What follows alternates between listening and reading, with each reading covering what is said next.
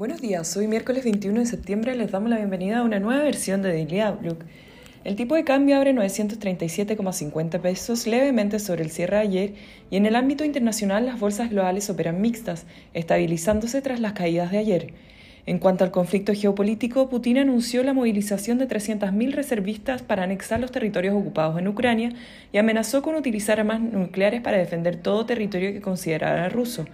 Lo anterior provoca un alza en el dólar a través del dólar index de 0,5%, depreciación del euro 0,7% y el petróleo WTI salta 2,5%. Sumado a lo anterior, el mercado está atento a la decisión de política monetaria de la Fed, en donde el mercado espera un alza de 75 puntos base, llevando la tasa de referencia al rango de 3% y también anunciará sus proyecciones para los próximos dos años, seguido por la conferencia de prensa de su presidente Jerome Powell.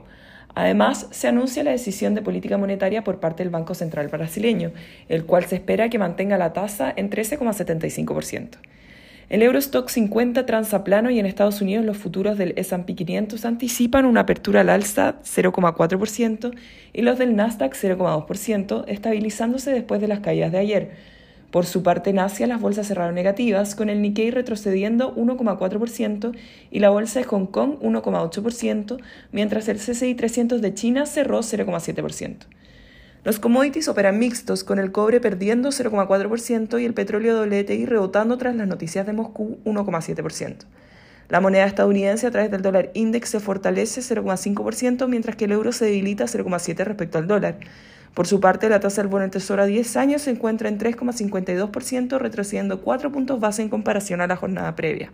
El tipo de cambio opera en 935,5 esta hora, con el dólar a nivel global fortaleciéndose, el cobre negativo y las monedas emergentes mixtas. En cuanto a los técnicos, la próxima resistencia es 937,50 y luego 940. Por su parte, a la baja, el principal soporte es 924 y luego 917, medida móvil de 50 días.